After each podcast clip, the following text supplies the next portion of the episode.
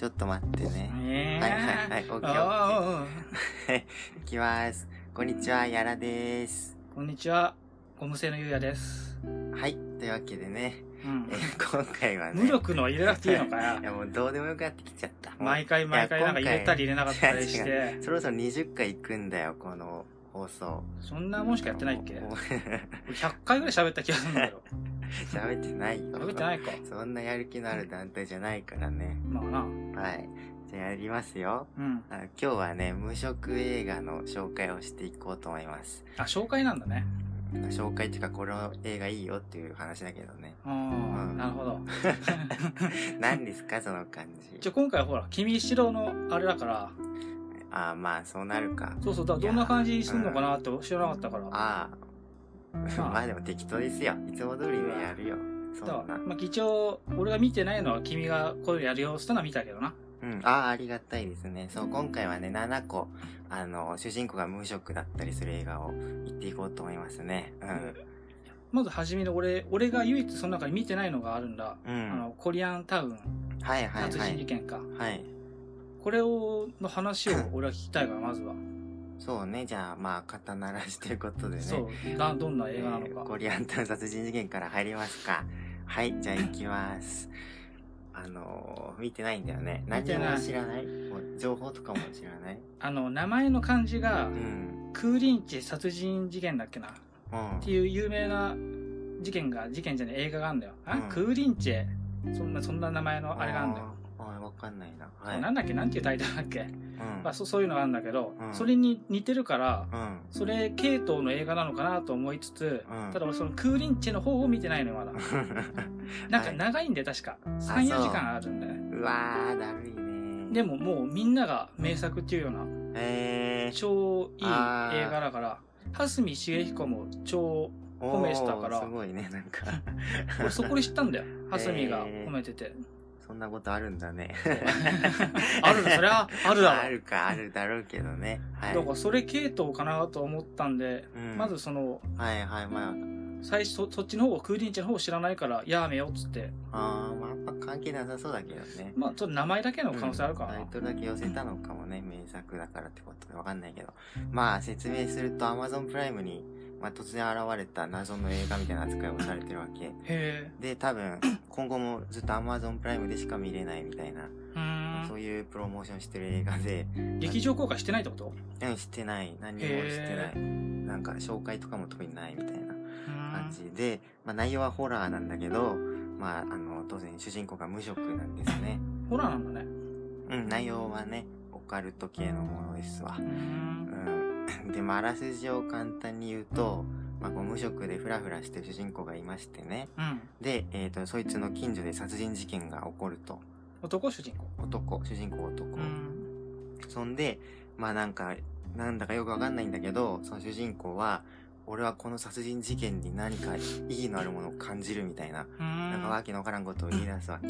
それで、えー片手にカメラ持って、毎日毎日街へ繰り出して、まあ、ドキュメンタリー版、えー映画？みたいなのを撮り始めるっていう、まあ、そういうストーリーなんだけど、犯人を探すとかじゃなくて？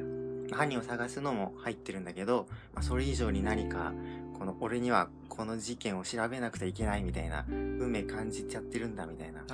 ことを言って、まあ意味不明なんですけどね、その辺が。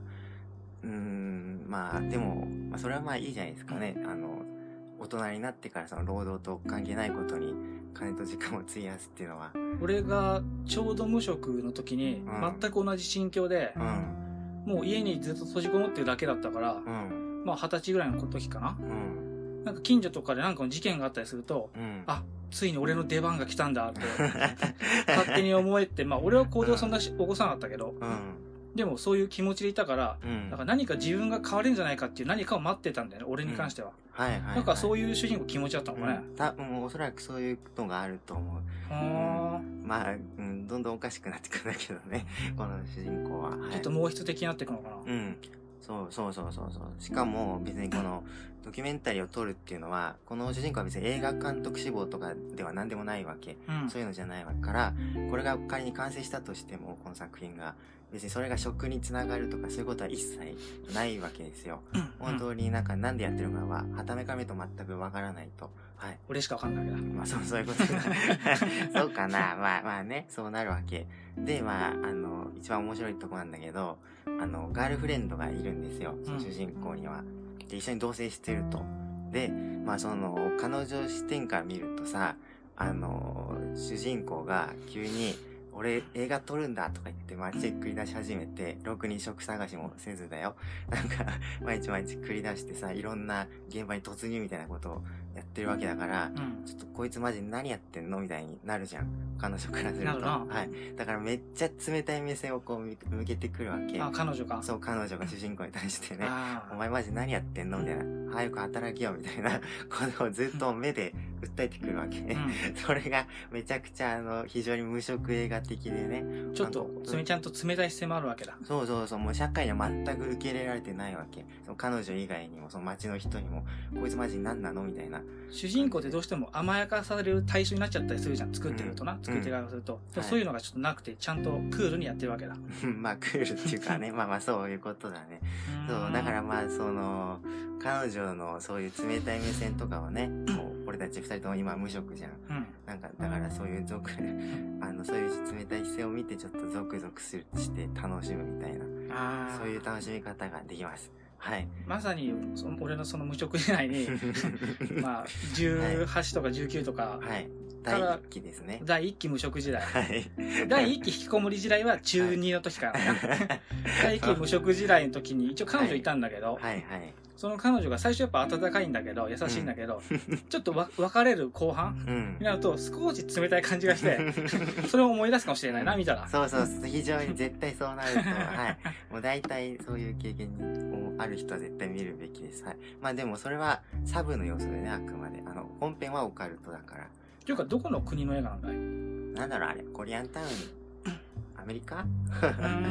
知識が何にもない。主人公いくつぐらいの感じなの？ああ、多分でも30か20ぐらい、に、うーん、まあ30代ぐらいかな。でも多分ね、おそらく。顔だけ見るとね。あんまり知った感じの俳優さんとか出てない感じ？あーもう、あの、キャストとか全部不明なんだよ。あ、そうなんだ監督も。あ、そういう感じなんだ。もそうそう。とにかく謎感を出そうとしてて。へで、えっ、と、あの、パラノーマルアクティビティってあるじゃん。え。うん、あんま知らんけど。撮影的にあれに近い。だから、モキあュメンタリーはいはいはい。あれか、あの、家、家を映してたら変なもん映っちゃうみたいなだっけ？あ、そうそう、それそれそれ。はいはいはいはい。そういうタイプのオカルトですね。あ、そういう感じで進むの？うん、もうずっとだから、主人公の、あの、撮ってる、ドキュメンタリーのカメラあるじゃん。あの、あれの映像が延続くから。その視点だけでしか、これ、起こらないわけだ。そうそう、そういうあこと、なるほど。ね。第一視点だけだ。第一視点だ。神様視点がないってわけだね。第三者視点が。そうそうそう。ずっと主人公の主観だけで進む感じ。へえ、面白そうだね。んだしかもそう、そんな長くもないからね、90分ぐらいだから、まあ、サクッと見れていいっすよ、アマプラで。なるほど。じゃあ、次はじゃあその主観視点の映画として、ね、うん。作品を今度ね、取り上げてみるかもしれんな。な、なんだい、そのまとめ方。まあまあ意外と主観視点の映画がねうんはい。ありそうじゃありそうなんだよね。うん。あの、うん。あれ、ジャンルがあるんでしょ？モキュメンタリーっていうの？うーん。なんか、倉島さんが結構そういうの詳しくて、うん。いろいろ教えてくれたんだけど。主観とまたモキュメンタリーのはまた別個だけど、うんまあ、主観視点の映画はいくつかあるね。うんレックとか、うん。あの、まさにそのビデオカメラ視点だけで、はいゾンビものが進むの。ええはい。確かに一個はありそうだね、そういう作品。あとあれあれ。えっ、とゾ、ンビで。クローバーフィールドああ、はい、見た見た。もうんそんな感じ。うん。でしょ？うん。あと、レイモンド・チャンドラーのほら、フィリップ・マーローもあるじゃん。うん。ロング・グッドバイとか。あれはコチューの女だっけな？だかが、ん俺まだ見たいんだけど、それも主観視点なんだよ、確か。なんかまあ、探せばあるかもしれないから、それを特集しても面白いかもしれないな。うそうね。なんか名前忘れちゃったけど、ジャンルが一応あるらしいから、そういうのって。調べて、ちょっとまとめとくよ。うん。無職から離れてしまったな。あんま離れない方がいいから。7個あんだもんな。うん、そうそう、長い、長とや二回に分ければですから。あ、でもね、あの、最近俺、録音技術ちょっと身につけてね、一時停止機能っていうのを発見したんですよ。おおだからね、これで休憩しながらできますよ。お疲れたら。ねまあじゃあ続き言っても言ってもいいか なんかぎこちねえな。ぎまあまあまあ、いいですよ。あと何があんだっけ？俺タイあとトル6個。あと6個か、見して見してえーと、どうする？じゃ、えーびっくりボースキーと北国の帝王とかですね。そんな感じかうん。あじゃあの、俺的にはそう、あの、びっくりボースキーと北国の帝王から紹介したいんですけど、ああいいんじゃない？いいですか？俺が一番好きな2つじゃん、そうだよね。一番好きな2つじゃん、うん。うんなんか2回、2回言ったけどね。はい。じゃあ、やりますよ。あいいようん。あ、じゃあ、どっちがいいかな？でも、びっくりボスキーからやるか。やっぱ。びっくりボスケからいいんじゃない？うん、そうだね。なんかやっぱ無職映画の王道じゃん。ビッグ・リボウスキって。なんか無、主人公が無職って聞くと最初に思い浮かぶのが、ビッグ・リボウスキだと思う。のデュードだよなそうそう、デュード、デュード。絶対そうだろうなうん。みんな多分思い浮かぶと思うから、とりあえず入れとくかってことで、うん、入れましたわ。何あらすじは君がやってくれるの一応あらすじ？これ、あの、あれのあ別に書いてねえのかよ難しいんだよな。軽く君のノート見たんだけどあらすじを書いてるわけじゃないのかいや、そうそうそう。箇条書きでね。まあ無職のおじさんがね、うん。変な事件に巻き込まれてそれの解決をしていくっていうだけなんだけどな、まあそうそう。もうが、がっつり言えばね。そういうさ、がっつりじゃん。でもそうさっぱり言えば。逆にこれ細かく言っていくとよくわかんなくなってくるもんな、うん、ストーリー難解だよね、あれ。あのねうん。結局これってビッグリボースキーってタイトルが、うんビッグスリープの大いなる眠りかうん。から来てんだけど大いなる眠りがまさにさっき言ったレイモンド・チャンドラーのフィリップ・マーロものの第一作かな確かうん。なんだけどうん。だから探偵ものってさ、うん。まあ、映画だけでもさ「ロング・グッドバイ」とかさうん。まさにねとか、あとえっ、とインヒアレント・バイスみたいなとかあるんだけど、どれもよくわかんないじゃん。今何が進行しててうん。主人公どこに向かってて誰と喋っててうん。ここから何を得得たんですか？あなたみたいな感じにどうしてもなっちゃうじゃんうん。まあちゃんと見てないのかもしれないけど俺たちがうん。でも結構難しいんだよねうん。そうね、なんか。だからその流れを組んでるからうん。びっくりボスキーは結構うん。まあ、だじゃあ、やっぱあらすじは言わない方がいいな。うんまあだから大きいあらすじさっきのあらすじだけで多分十分だと思うよね。それよりはやっぱ柔道の人柄だよね。そうとうん友人二人なうんそうだね。まあ、確かに、はい。鍵ですからね。柔道の人柄説明しますか、ちょっと。お願いしますうん。まあなんか、いわゆるガチニートだよね、あれは。マジの。まあねガチ無職っていうか、全然やる気のない、ダメなおっさんで。中年でねうん、そうそうそう。なんか20代の若者とかじゃないんだよね。もう40に差し掛かるぐらいの感じなのかな、うん。下手したら50かもしれんわ。まあキャストの感じ見るに、うんそうね50は言い過ぎかもしれないけど40ぐらいの感じなのかなって感じはするけどうん。そうそう。えー、それでなんか、元ヒッピーなのかな？そう、もっとヒッピーらしいですね。あでの、はい。葉っぱが大好き葉っぱっていうのはあのマリフまァナね。マリファナのことは大好きで、で、なんか、ちまちまちまちま吸ってんだよね、マリファナを大事そうに。で好きなお酒がホワイトルシアンつってさ、うんちょっと甘ったるいちょっとアルコール度高いみたいなうん。ずっと飲んでるみたいなうん。ほんと、どうやって生計立ててるか全然わかんないんだよね、あいあいつは。ねでも、うん。で戦争ベトナム戦争にはうん行かなかったんだっけ？行ったのか？あ、どうだったかな？行ったのかな？そこでちょっとそこ忘れちゃったんだけどさ、うん。行かなかったのかな？うーん。まあでも、ヒッピーの、あの、確か、ヒッピーカルチャーをめちゃくちゃ真に受けた人っていう設定なんだよね、確か。うん行かなかったかも反戦。主義なはずなんだよそうだね。あの相棒のさうん。ジョン・グッドマンかうん。が演じるもう超右翼のさうん。まあで、デブのね。デブのおっさんがでっかいおっさんがいいんだけどうん。すぐに銃取り出したりとか暴力に移るみたいな、うん そうそうそう。静かな店でも急に大声をわめいたみたいな、うん。まあ、クソ野郎がいいんだけどさ、むちゃくちゃやんな。はい。ああいつがさうん。そのちょっとボーリング、まあ、ふみんなボーリングが大好きなんだよなうん。でボーリングっていうのはちょっとこの少なくとも映画の中ではちょっともう時代外れのうん。うん。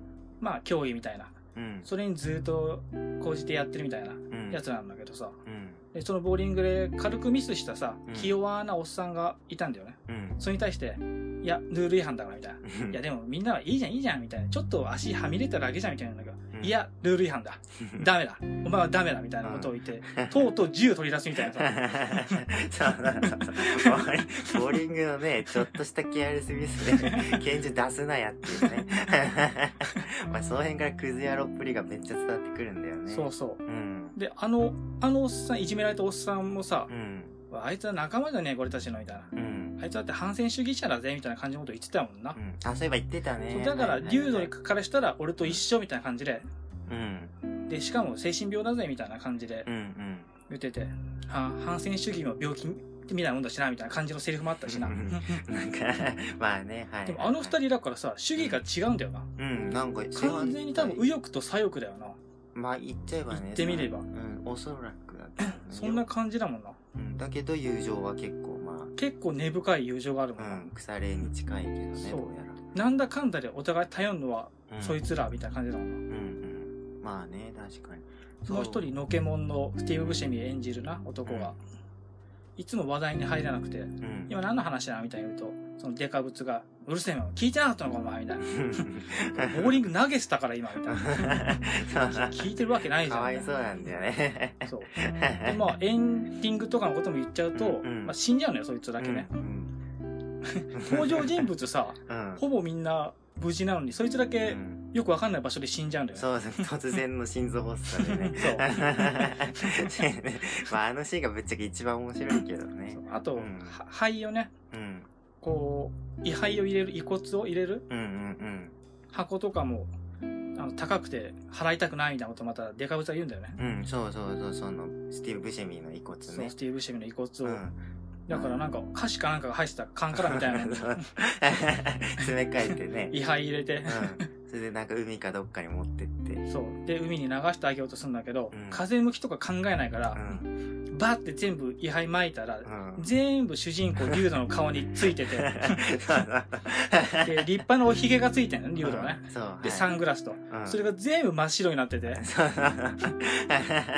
あの、デカブツの方は全く気づかずに、おやすみ、優しい王子とか言って、なんかそうそう。僕闇を言うんだけどセンチメンタルに浸ってんだよね。で、振り返ると、リュウドがそんなになってるから、んまあ、ごごめんよ、みたいな。いい加減しろ、てめえ、みたいな。はいはいはい。いつまでふざけてんだよ、みたいな。そうそうそう。散々延々迷惑かけてきてるからね、その作中でね。その、そこのシーンってさ、うん。めっちゃ笑えんだけどう、ん。でも、ちょっと泣きそうになるのがさ、うん。その後で、ふざけんなよ、お前、ってさ、うんこう胸にもたえながら、うん。あいつ死んじまったよ、つって、うん。もう、これから二人だけだっていう意味じゃん。うん。俺ら二人だけだよ、みたいな。あそこがちょっと物悲しくなるんだよな。まあ、そうだね。はいはい。だから、あそこのシーンも大好きだしさ、うん。本当なんか、変な映画なんだよな。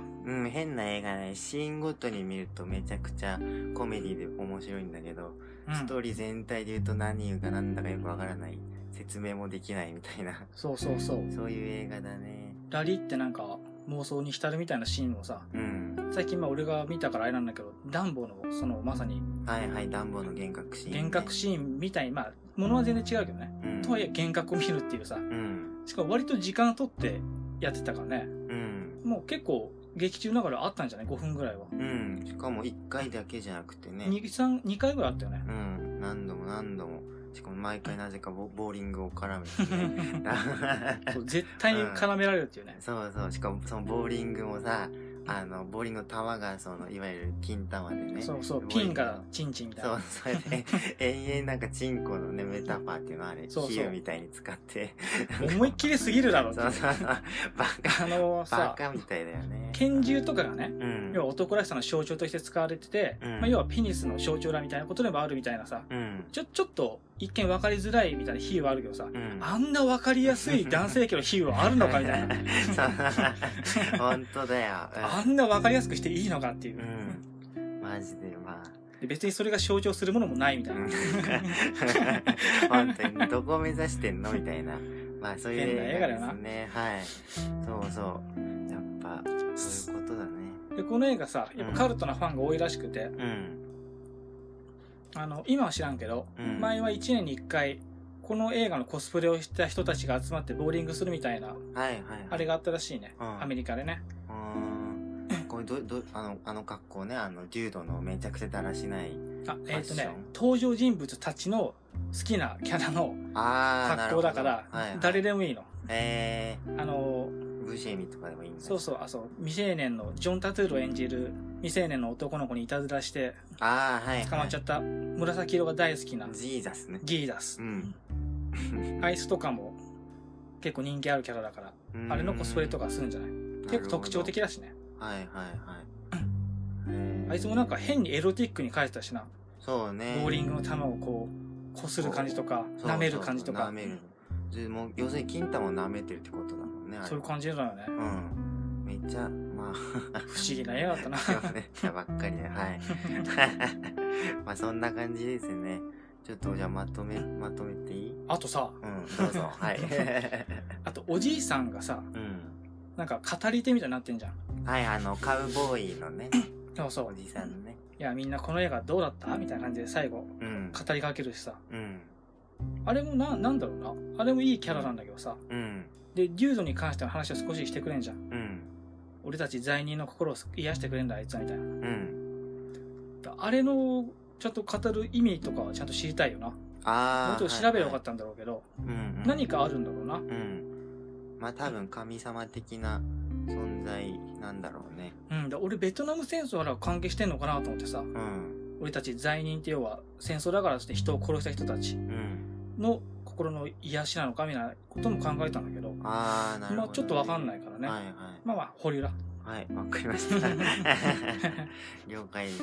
まあしょうがない俺たち解説ができるわけじゃないからねまあね、しゃあないわ。面白かった好きだったとかそんな話だからね、うんしょうがないわな で、ちょっと無色映画としてまとめますね。うんえーと、まあ、まとめると、デュードっていう主人公が無色で、もう、その、服装とかもめちゃくちゃだらしなくてね、あシャツ、ヨレヨレのワイシャツに短パン、スリッパ、カーディガンになんかバスローブみたいなやつね。そうそうそうそう。汚やつなうん、そう。ああいう安上がりな服着て、か完全どにどこに来てもどこに行ってもあの格好なんだよな。そうそう、部屋着でめっちゃ出かけんだよね、どこへでも。超金持ちの 邸宅に行く時もあの格好で。うん、でそこはもうやり手の金持ちのさうん、おじさんでさうん、「君はこんな平日の昼間から何をしてるんだ？うん、ふらふらふらふらして」みたいな。うん。仕事何やってんだとかね、聞かれんだよね。言われてたからうんねそう。別に知ってないみたいな。そうそう、今日何曜日だっけとか聞かれるんだけど、えー、なん、なん、今日何曜日かわかんねえわとか言ってね。もうそれ関係ないからね完全に無職ってことがわかるっていう。まあそういう感じのダメ男が、ダメよだな本当にあの主人公で、あの、まあ、歴史的にはそのヒッピ全盛の頃に青春時代を過ごして、そのまま流れるように惰性で生きてきたから、いまあ、そのスキルない、コネない、社会性もない、全く認められてもないみたいな。で、全然やる気もないみたいなね。そういう感じの、ろくでもねえ40代のおっさんが誕生してしまったっていう。で、そいつの七点抜刀を見る話ですね。そうだう。なんまあ周りは職についてる人はいるんだけどみんなねうん結構ダメな感じなんだけどな全員ダメだね、基本は。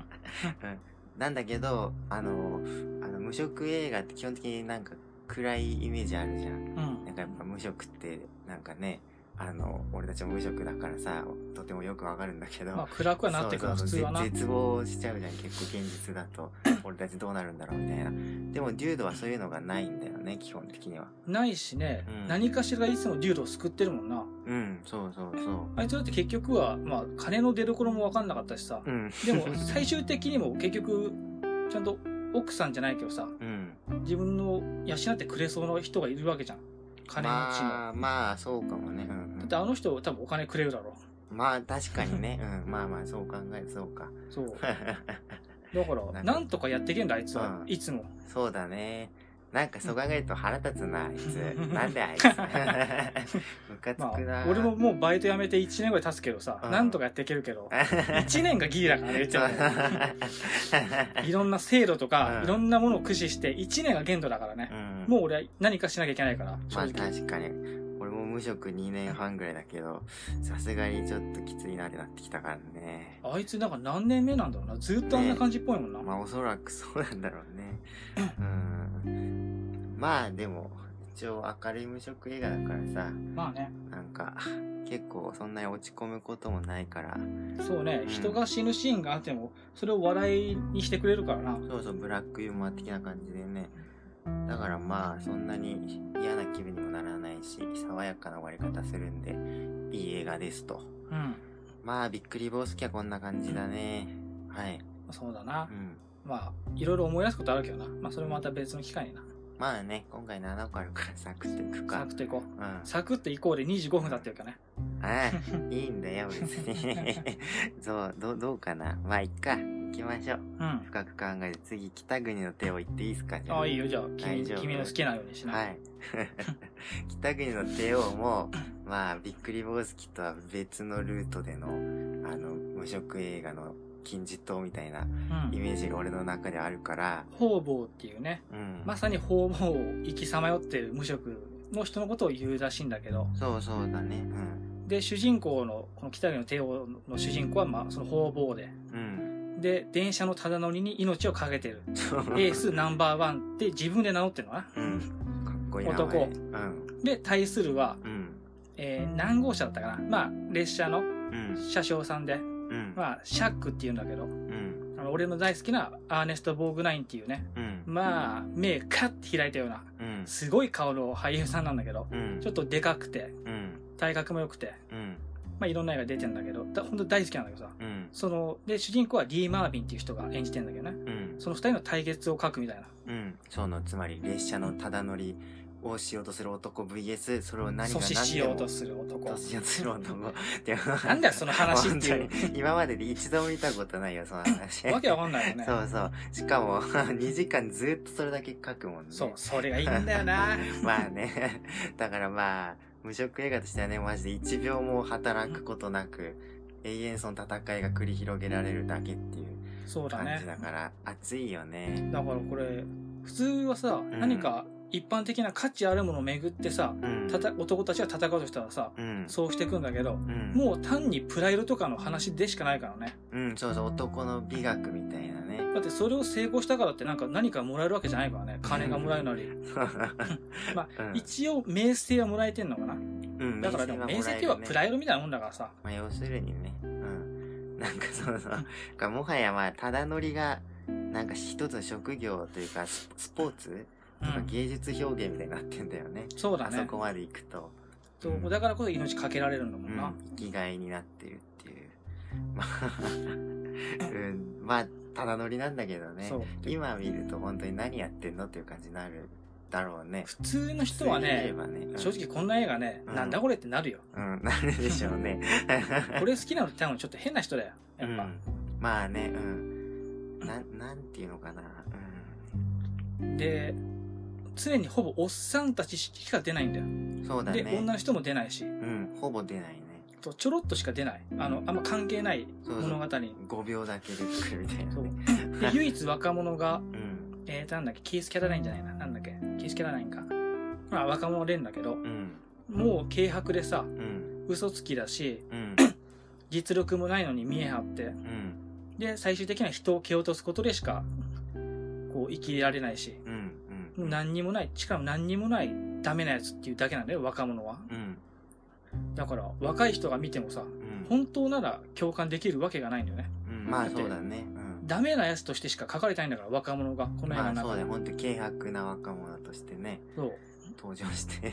だから本当におっさんのための映画なんだけどう、ん。なぜか惹かれちゃうんだよな、うん。そこに。うん。まあやっぱ戦いの映画だからね。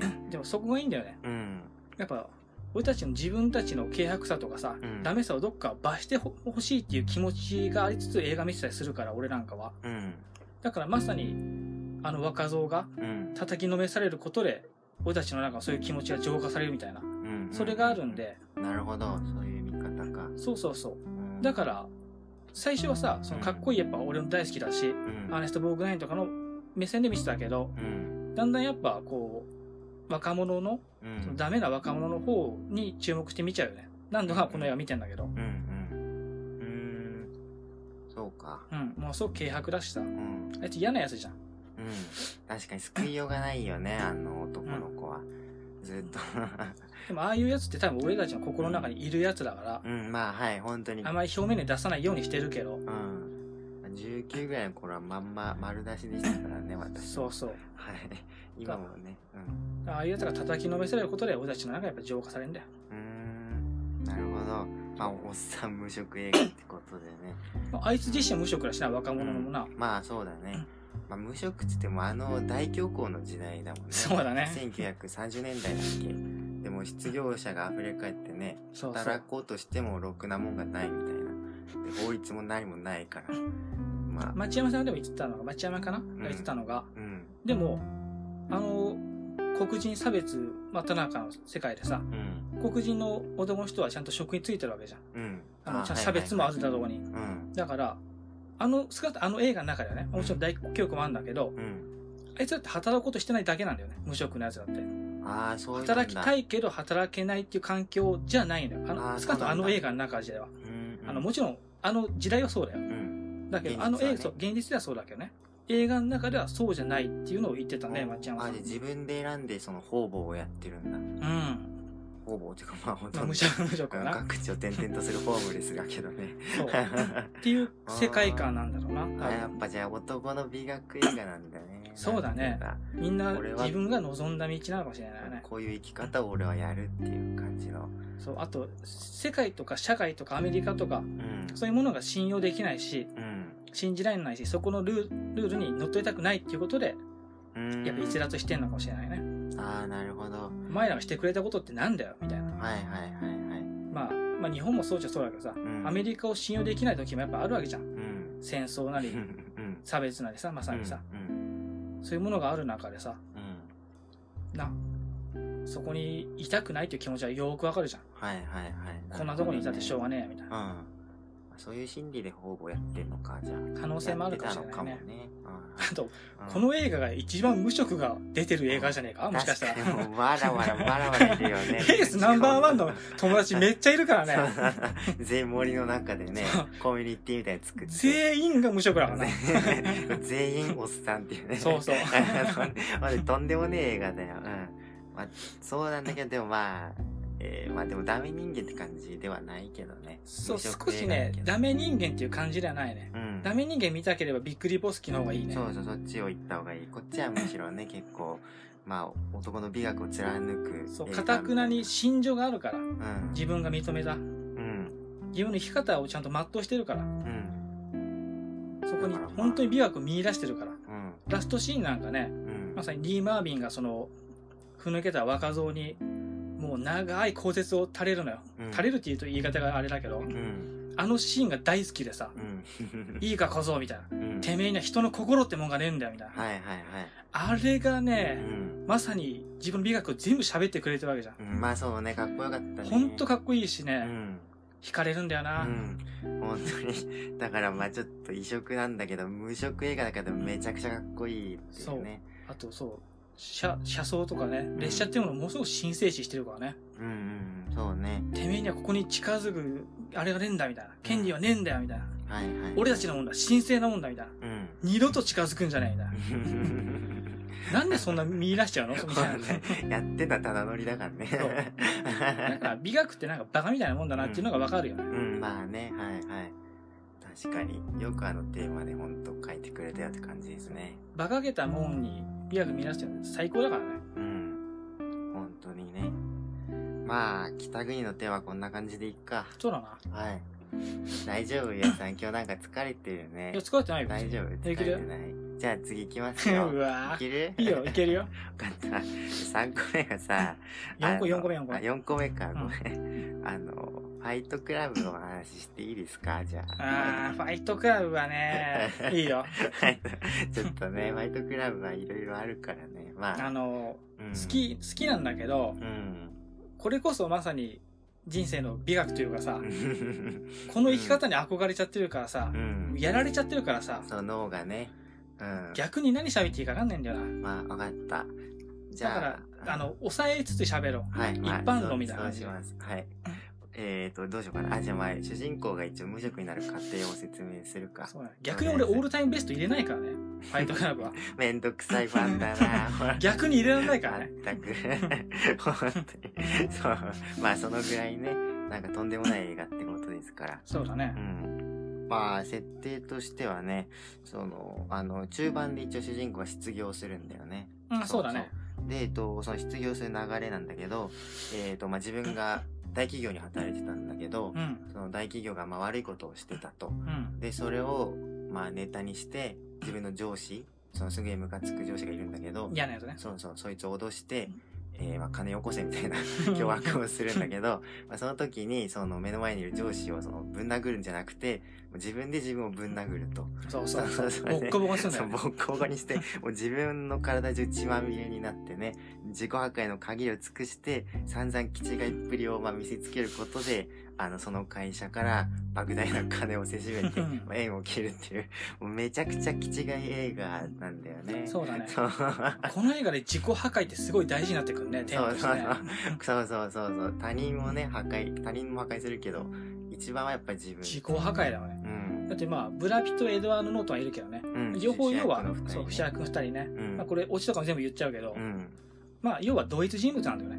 そうそうそう。多重人格っていうのかな。ねうんだから常に、こう、ブラピとかで傷つけ合わせたとは思ってたけどうん、要はずぶずっと自分のことを傷つけてたんだよな、主人公はね。そうそうそう。ブラッド・ピットとエドワード・アントンがよく一緒に殴り合うシーンがあるんだけど、うん。それも全部一人芝居っていうかね、そうそう自。分で自分を破壊してたっていう。あと、て天の甲にね、こう、ジューって火傷をつけるシーンとかも要は自分でやったってことだもんな。そうそうそうそう。さ最後も、うん。こう、ブラピを倒す。うん、倒さなきゃいけないんだけど、うん。その倒し方っていうのは要は、自分の、に向けて銃を発射すると。うん。そうだね。まあ、喉を打つといわゆる、ほぼもう自殺に近いことをね。そうそう。それも自己破壊だからね。うん。ずーっとそれをやってんだよね。うん、本当に見たことねえわ、この映画ってなるわ。な北国の手もそうだけど、無色映画はいちいちインパクトがでかいからね。でかいね、うん特にこの映画でかいうね。ん、そうそう。で、さらにこの映画が他と違うのはさ、こう、あの、無色を生み出す映画なんだよね。うん。こうなんていうか、啓発的なじメッセージとかが、セリフとかが多いじゃん。いろいろあるねピットが言うセリフでね。だからそういうのを、こう、どんどん見てるうちになんか、仕事辞めちまおうみたいなね。そう気に本当になるんだよね。これ危険ですよ。なるね、うん主人公がだってね、仕事辞めたのだってさ、うん。上司が嫌とかじゃなくてさ、んこんなことして何になるのっていうとこからじゃん。そうそうそう。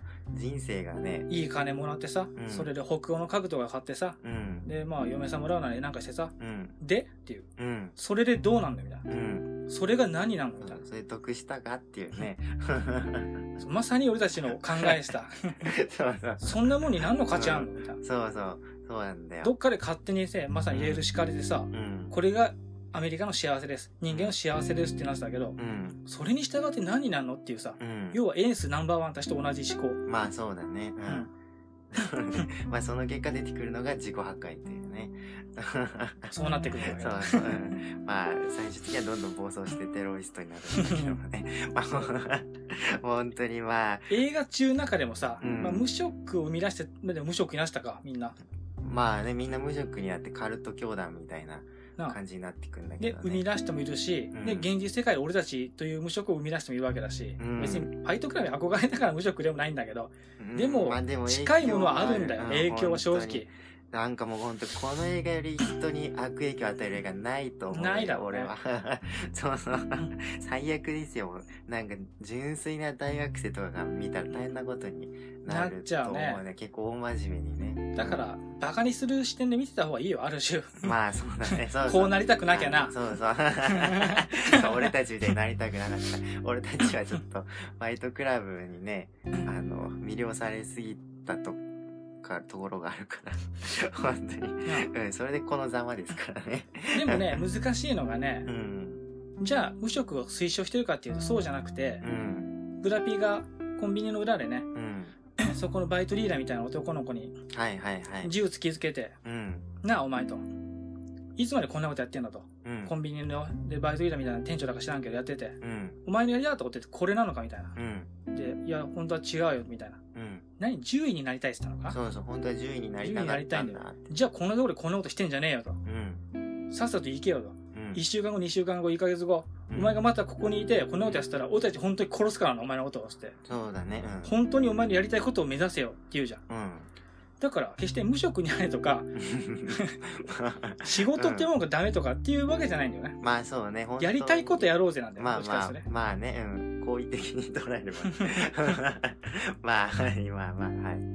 まあそうですね。そうんう。。社会の価値観にとらわれんなよっていうことなんだよね。そうだね。うん。いろいろ、その広告とか見てね、そう。あんなもんに騙されんなと。何の価値もねえよってことだからね。うん、全部破壊しろってね。うん非常にアナーキーで。まあ、あの、ゆうやさんはオールタイムベストに入れられないって言ってたけど、うん。俺はまあ入れてて、オールタイムベスト第2位なんですけど、この作品が。まあでもね、ぶっちゃ1け位がバニッシングポイントだからな。まあ俺は1位はそうだね。あの、まあでもファイトクラブをオールタイムベストに入れるようなやつは本当に全員本当にろくでもないと思います。まあ、ろくでもないね う。ん、本当にどうしようもねえやつばっかりだと思うからね。少しだけ話それちゃうんだけどさう、ん。あの、いわゆるさ、まあ嫌な風潮でさ、うん。その、映画の、にわか映画好きみたいな、うん。がああるわけじゃん。はいはい、はい。それちょっとバカにする文化みたいな。ああ、はいはい。あの、真の映画好きと、えー、ムカつくなん言葉だな。かにわか映画好きとかやつね。うんはいはい。あの、本当にきついよね、あれなんか。ムカつくやつがあってさ。うで、まあ、にわか映画が好きな映画みたいな感じで、ん。うん、レオンとか入んだよね。ああ、はいはい。ショーシャンクのショーシャンクね。はいはいはい。でまあうん、まあまあまあ、言いたいことはわかるけど、みたいな感じなんだけど、うんその中にファイトクラブがこの間入ってたの見たのよ。おうお。これさ、うん。ちょっとそういう、それとはまた違うよね。うん。あまの、今言った映画たちとは。まあ、そうだね。そうだね。まあ、うん結構。あの、見方がさ、うん。それこそまさに映画にわかたちをバカにしようとしてる人、人のうん見方が浅いんじゃねえかっていう感じはするよな。そうなっちゃうとな。まあ、そうだね。うん。ファイトクラブそこにいるってことはな。うん。まあこれ、なんかいろんな人を敵にする感じがするから、得はないんだけどね。まあ、いいじゃん、別に。でも昔から映画にわかをバカにする風潮はな。まあ、そうだね。はいはい。うん、ショーシャンクとかはやっぱ筆頭ですからね。そのバカにするそうだね。映画の。こんなんもプロもないもないんだからね。うん。ただの淀川さんにバカにされるならまだしもな。そうね。うん。まあ。どこの馬の骨にバカにされたくはないわな。うん。俺たちをな。まあ、そうだね。まあこんな話はいいや。何の話だったっけ？あファイトクラブだねうん。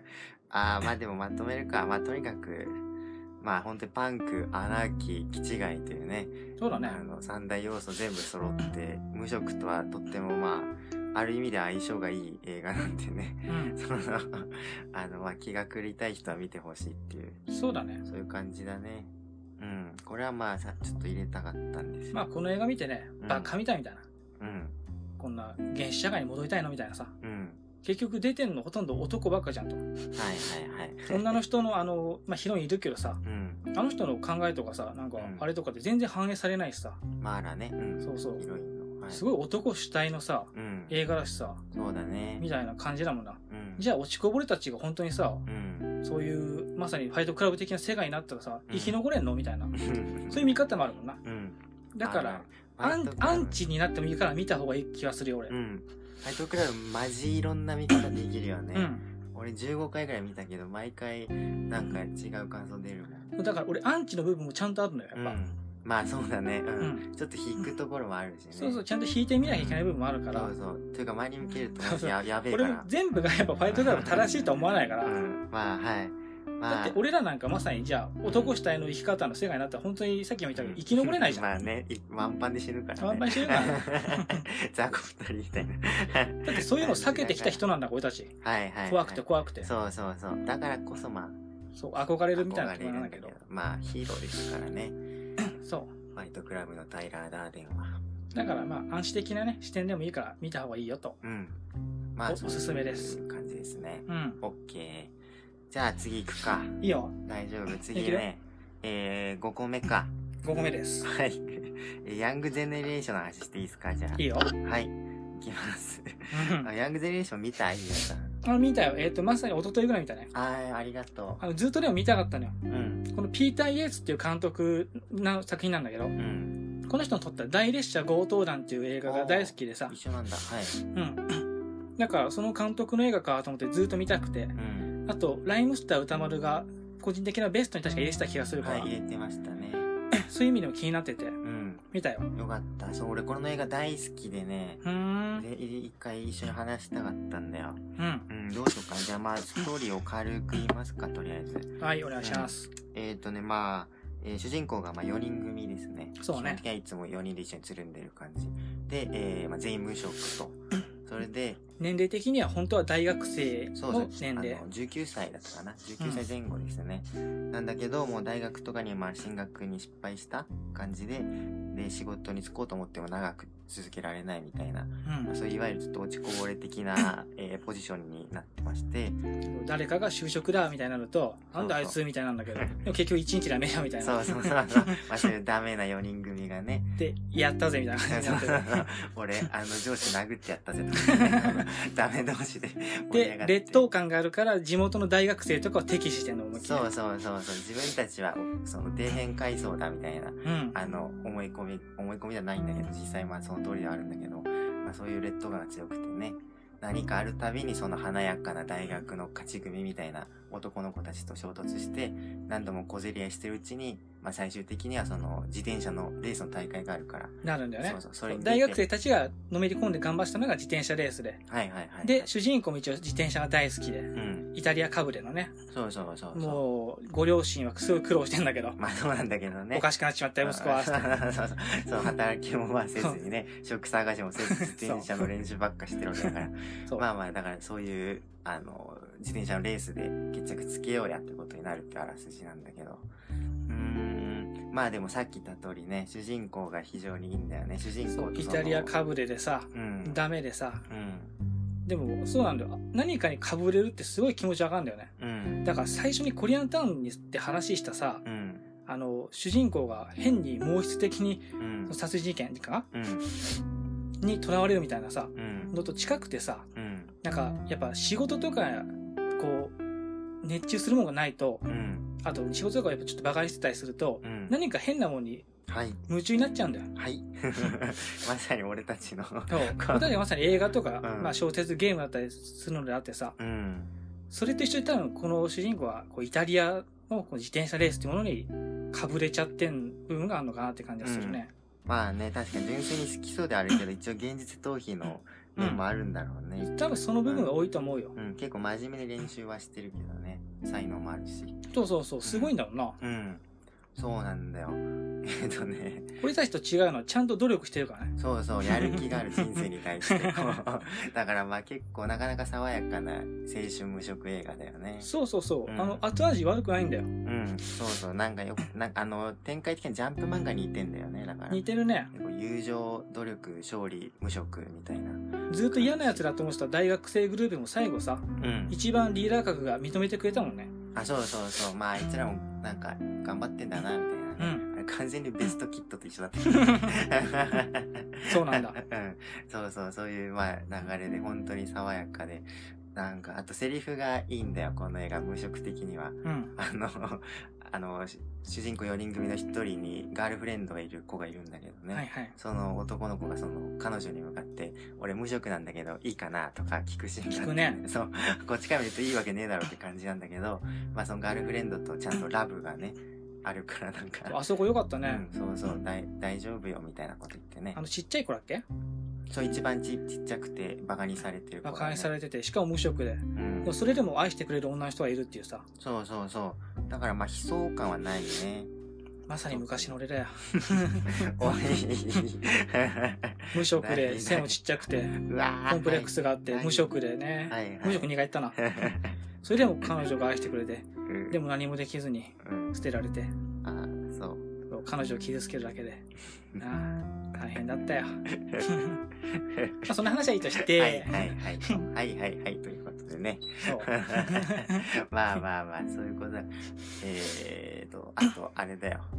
いや、その話はいいや。えーえいやいやえ、結構これ家族の、家族愛の話として見てめちゃくちゃ良かったんだけど、まあでも、無職映画の話だから別の機会でいいかなって感じかな。あのさ、うん。あれって思ったのがさ、お父さんとお母さんが普通にセックスをするっていうくだりがあってさ、そうそうそうそうそう。しかも子供生まれるんだよね。そうそう、子供生まれんだよな、今度。長男19歳だね。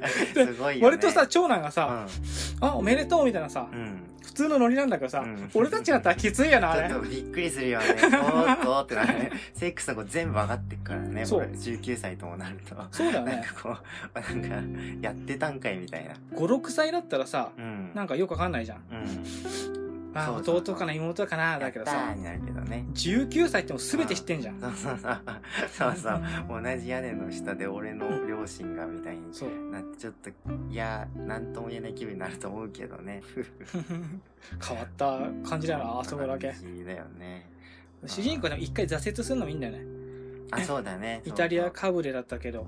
そうそうイタリア人のチームと一緒にね、あの、試合する、ってかレースに参加する機会があってね。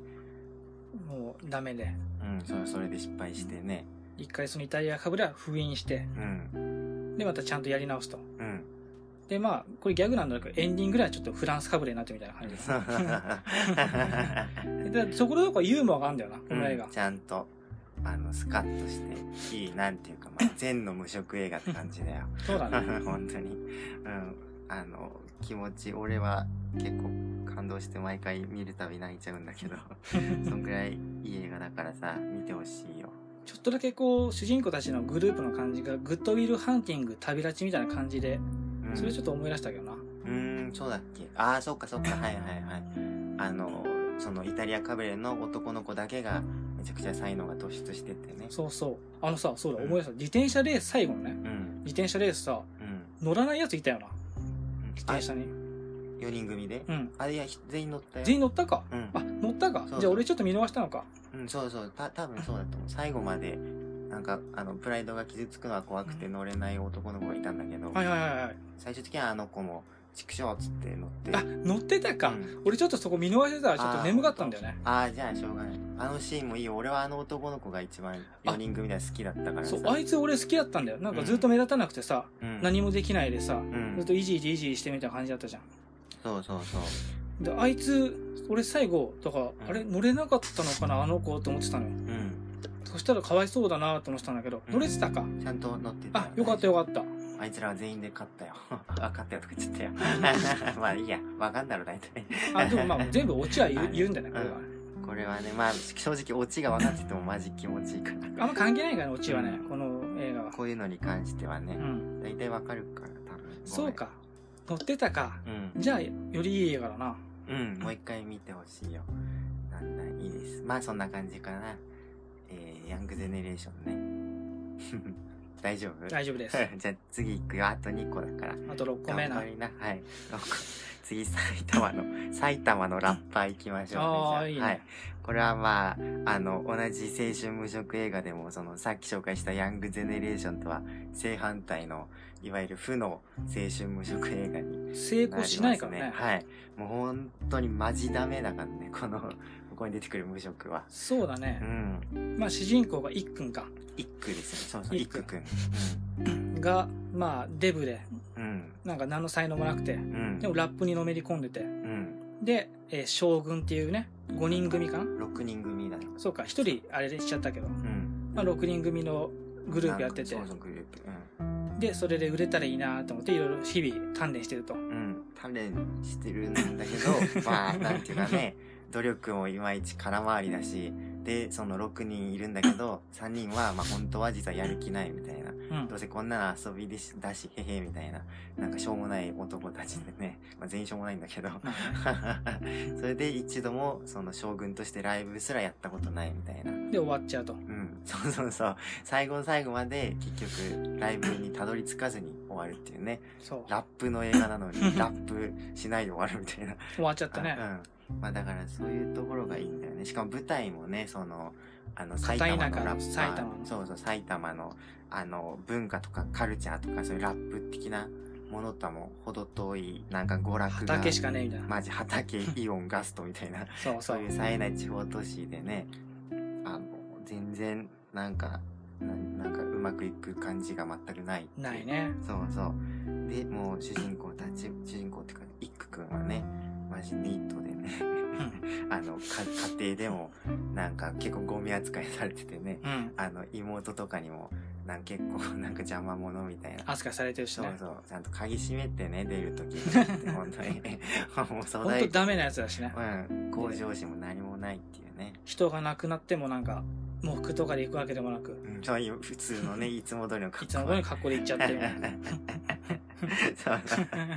本当にね、なんかダメなんだよね。あとそのプライドとかも高くてね。あの、で、あの、けん一回コンビニでヤンキーにボコボコにされるシーンがあるんだけどあるね。一方的に負けたにもかかわらず、その仲間内では、いや、まあでも結果的には俺の勝ちだって、あれは。とか言って、なんか、絶対プライドだけは肥大化してるからそうそう、肥大化して。で、その後に、しかもなんか、最近さ、理不尽なニュースとかなかった？俺そういうのラップに組み込んでいきたいんだよね、とか聞くんだけど、いや、それだろっていう。今さっきヤンギリボコられたやんけっていうね。ダメだよな。うそういうのは絶対に入れないって恥ずかしいから。だから、本当に何にもできない。そう自分のダメな部分を認めないからね。うん、そうそうそう。うまく成長しきれないかったっていうね。うん、そうそう。通過儀礼果たせなかった人だね。うん、そうだね。だから俺は通過儀礼果たせなかった人は大好きだから、うん、うん。まあ、この一句も大好きなんだけど、あと劇中恋愛に発展しないっていうのもいいんだよ。あ、一応ヒロインがいる、ヒロインのあ、の AV 女優のみひろさんか、うん、がいいんだけど、うん。全然恋愛とかに発展しない。そうだね。でみひろさんはみひろさんでう、んち。ょっと、まさにでも劇中でも AV 女優なのか。そうそう、劇 AV 女優で東京で頑張ってたんだけど、まあ、いろいろ挫折して帰ってきたみたいな。戻ってくんだけど、んみんな色眼鏡に見て、あいつ AV 女優じゃんとか頼んだらやらしてくれんじゃねみたいな。そうそう、いいな。まあ、クソどもの、うんゴミのね、集まり。死んだ方がいいゴミども そうだねの、。そういう好奇の目にさらされて、そうそうそう。で、ここにも居場所ないわって、またどっか行っちゃうみたいな。うん、結局東京に戻る。戻んのかな？確うん。っていうみひろさんがかわいそうで、で、そのみひろさんともさ、うでもあまり傷の舐め合いにもならなかったが、ん。うん、まあね、ちょっと特に絆が深まるようなセリフもないけど、ないし、でもまあお互い頑張ろうぜみたいな。その無言のね、そういう、まあ恋愛というよりは友情に近い。そうだね、恋愛じゃないのはいいんだよね、あそこね。うん、そうそう。あとあそこでかっこいいのはやっぱ一句が、そういう、あの女頼めばやらせてくれるかもみたいのに走らないとこそうろがいいんだよね。もういめっちゃくちゃかっこいいんだよね、あの時の一句。あの先輩たちが、うん。あいつまでやらせてくれるよあんな女だったみたいな感じなんだけど、そうそう。証拠、まあ仲間のな。そうそう、ラップの先輩ね。しかも仲間だし、うんで、怖い先輩なんだよ。うん。もう喧嘩したら勝てなさそうな。うん、普通にぶん殴ってきそうなねうん。それに対してん、やめろよみたいな。うん。ちゃんと言えんだよ。そうだね。うん。あそこはよよく言ったよ、一句ってあれはかっこよかったな。本当に、うん。今までが延々ダメ描写ばっかりだったと思ってね。あそこだけが一番輝いてるからね。本当に。そうそうそう。エンディンングですらさ、別にかっこよくないじゃん。グあの、ラップでさ、うん。うん。もう一人の大親友がいいんだけど、うん。あの、トムね。トム。うん。あの、オッパブで働いてる。そうそう、オッパブのトム。そう。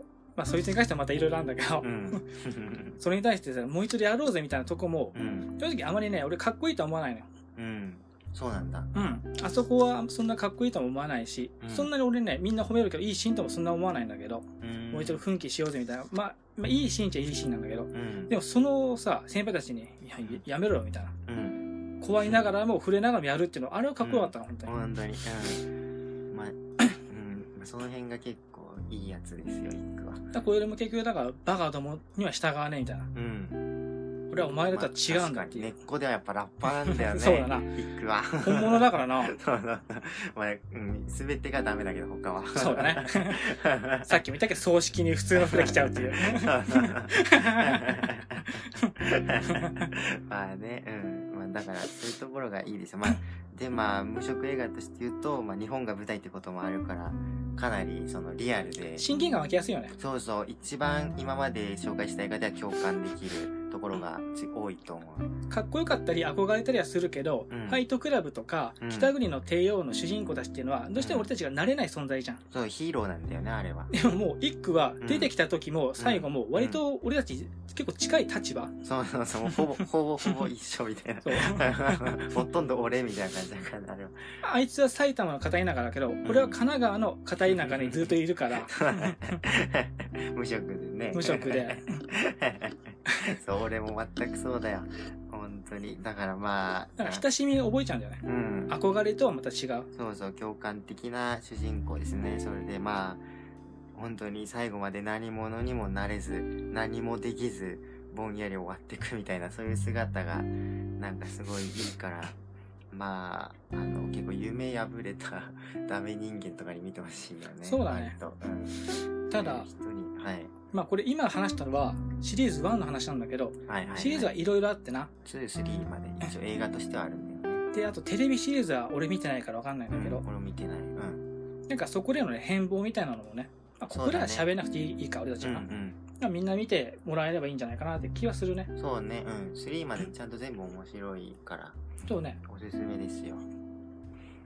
うんどうで、ところかな。あ、あとはまあ、トトム、トムに関しては、うんトムの話もする？トムもね、なんかダメなやつなんだよな。そうだね一区の一番の友達ねさっき言ったとうん。で、ちょっと優柔不断でさ、うん、無職ではないんだけど、まあ、オッパブで働いててね、えー、なんか、すごい、意志が弱いっていうのかな、あれは。で、ラップにはそこまでのめり込んでやってる感じもしないのかな。うん。ちゃんとやってんのかな、でもう。ん。あ、でも一応最初に音取るよとか言って。ああ、一応ちゃんとやってはくれてんのか。そうそう、あと CD とかもいっぱい結構一応持ってるみたいで。ちゃんとラップは好きだよ。まあ好きなんだろうけど、うん。でもあのさ、一応、幻のさ、うん。エンディングかな？んかでかかる、将軍のさ、うん。歌がちゃんとあるじゃん。ああ、俺らはい将軍の。はいはいはい。そこでのトムがさう、ん。無能なラッパーみたいな自分のことをさ、はいはいはい。目も夢も死んでんのさ、みたいな。次元度さ。で、ああ、もうマイティ変わって、みたいな感じで、終わるっていうさ、全然なんかダメな感じでさ、そうね、ある種一挙にダメなやつなんじゃねえかみたいな感じがしてさ、うん。まあ、いくらダメだね、あいつの方が、本当は。あいあいつにも親近感あるんだよな。そうだね。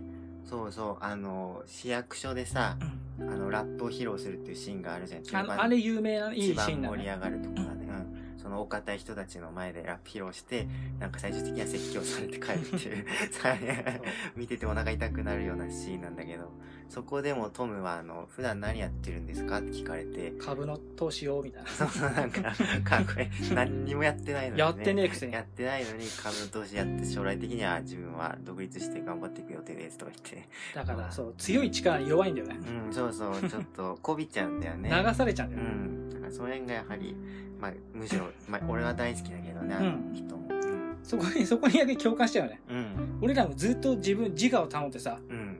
これは自分だっつってやってるわけじゃなくてさ、うん。どうしてもでかいとことか行くとさ、うんえへへってなっちゃうからさ、はい、なりますね。まあ、ああいう弱さとかも本当にリアルに書いてるから、まあ、あの、一番無職映画してるとも言えるかもしれない。そうだね。何の夢もねえし。まあ、それとこれ聞いてくれる人には一番近いんじゃないか？むしろ人がいるとしたらな。うん、近いと思う。俺たちみたいのに似てる人はぜひ見てくれって感じですよ。な。うん。まあ、こんな感じでいいかな、埼玉だかな。オッケー。じゃあ最後行くか。もラスト。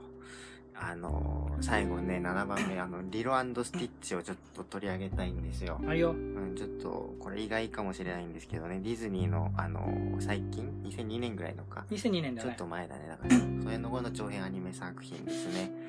で、これはまあ、ディズニーにしては結構、パンクなことやってる映画でね、うん。アナーキーで、その全員登場人物はみんな口が悪いと。ちなみにこれもさっきの埼玉ラボと一緒で、映画の第一作だけの話な。こあ、そうだね。れとはテレビシリーズの続編もさ、見てないし、君。あ、見てない。俺も見てないからそうそう。だから、とりあえず第一作の話ですね。そうそう、映画版のリロスティッチの話ですね。ね。うん。なんかまず、まあ無職として語ると、うお、あの、失業者が3人出てくるんだよね。お姉ちゃん。はい、あの、リロのお姉ちゃん何と、あとは、その、スティッチを追う、えー捕獲するために宇宙からやってくる宇宙人のジャンバ博士と、はいはいはえーい。なんだっけ、プリークリーっていう名あの、前かな。一つ目みたいな。一つ目じゃねえか一つ目っぽい。一つ目かなんかムカデみたいななんつうんだな。体の宇宙人。この3人が全員、まあ無職なんだよね。まあ、よ言ってみればそうだね。まあ、そうそうそう。うん、まあ途中で失業するんだけど、まあだから、その点で一応ディズニーの無職映画ってことで紹介しとくかと思ってね。う俺たちディズニーばっか見てるからさ、普段。ん。そうだね。うん俺最近ディズニーばっか見てるから。はい。で、まあ、3人の紹介をするか、じゃあ。はそうだねい。。えーと、じゃあまず、リロのお姉さんの何からですね。うん。まあ、この人は、最初はバイトしてんだけど、そうね。途中でクビになっちゃうんだよね。そうだね。うんまあ、その、スティッチのこととかもあってな。いろいろんなことがあっていろん。なトラブルと不 不運でね、不幸で。このお姉さんはね、そう両親失失ってんだね。うん女そうそう、誰もいないと。だから、だから妹の、まさにリロだね、タイトルにある。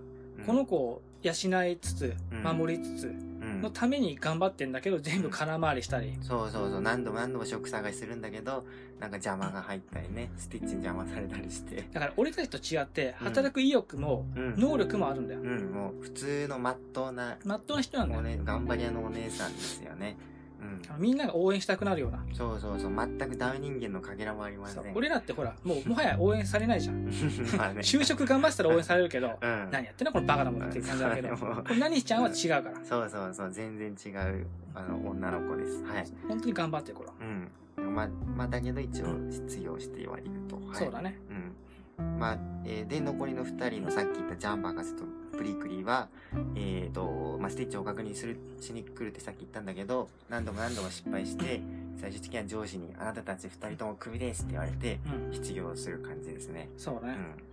まあ、博士の方に関しては、うん。もともともう投獄されてて、まあね。なんかマッドサイエンティストなんだよね。うん犯罪者なんだよね。スティッチっていう新しい命を生み出しちゃって、それが法律違反だね、ん宇宙の。うで、投獄されちゃってて。ん。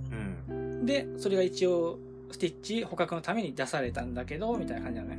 そうだね。うん。そうそう。だ割と前半である。る種職を失ってんだよね。まあ、ほとんどね。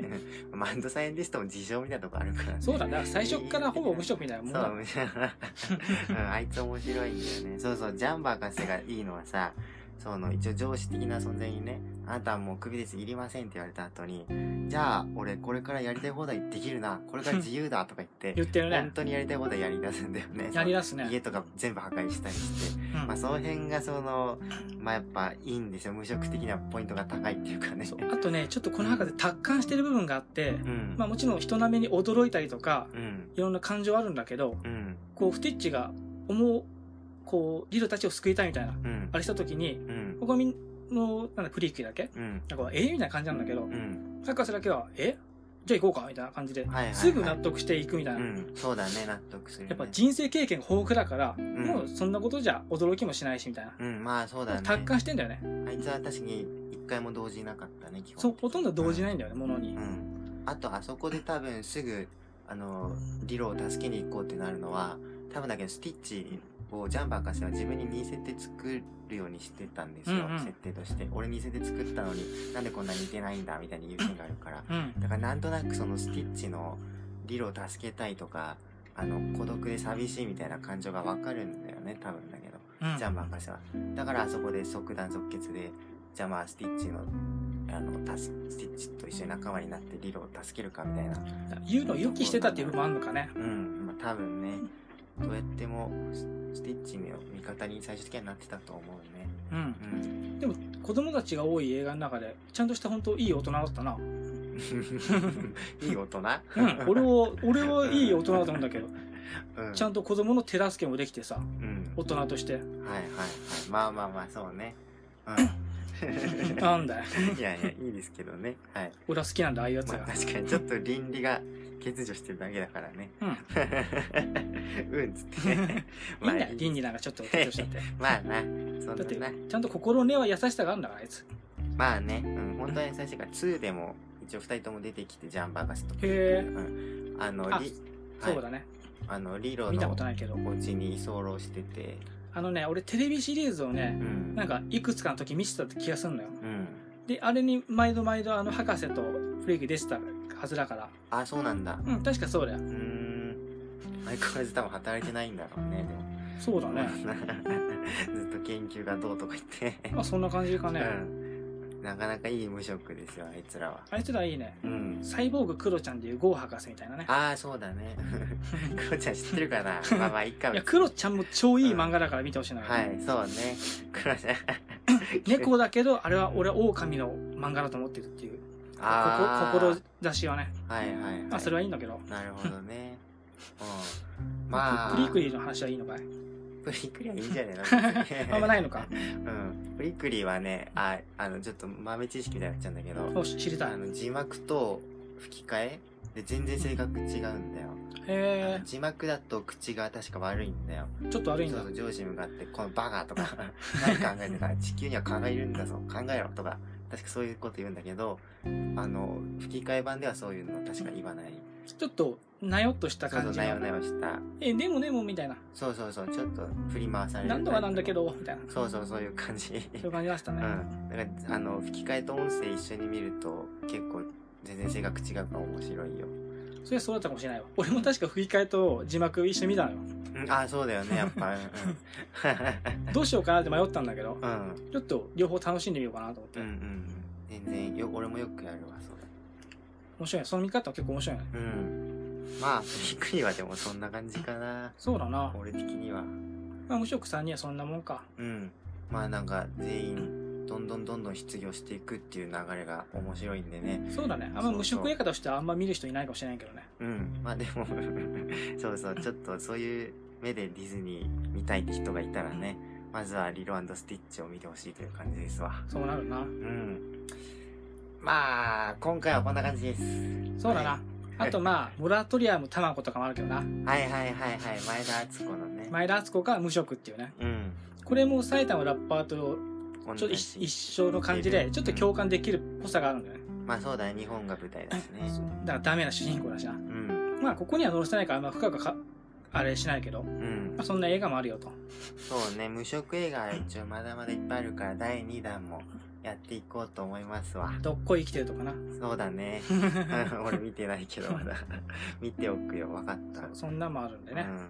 とはいえ、まあ俺たち今月はまだまだ無職だったけど、結構来月から働く予定なんだよね、ゆうやさんは。俺はぼちぼち働かないと本当に金がなくなってるから 今そうねはい。金繰りできないからね。